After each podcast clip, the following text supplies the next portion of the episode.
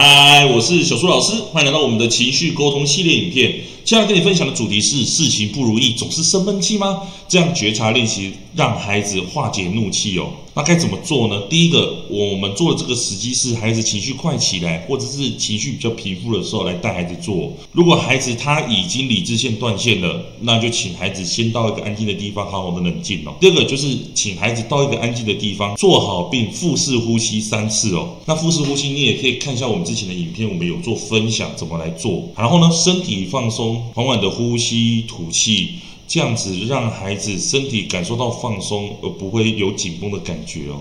接着去想象一下身体的情绪，就像是雨天的乌云一样，在头脑的附近飘来飘去，飘来飘去。再来想象一下，平常有哪些快乐的事情？这个快乐的事情就像是彩虹一样，它穿过乌云到自己的内心里面哦。那通常孩子在做这一步的时候，其实比较难想象穿过是什么感觉，所以你可能要多讲几次哦，去让孩子感受到真的有一个彩虹，然后这个彩虹它就是往自己的身体里面不断的移动哦。然后第五个就是。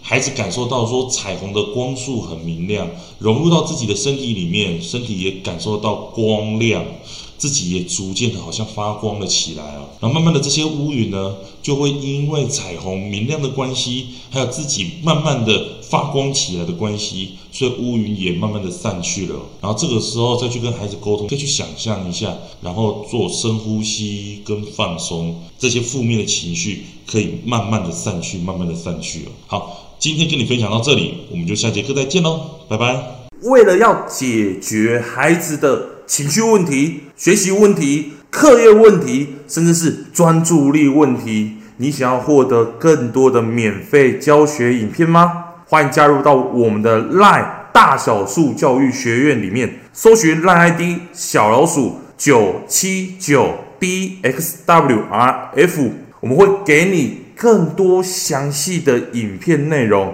加入后点选我们的课程资讯，还会给你完整的购课链接，让你完整的解决孩子的学习状况哦。那现在购买我们的课程，我们还赠送专属小树老师的私赖群组，让你有任何的问题都可以在里面问到饱、问到爽，而且还不限时间哦。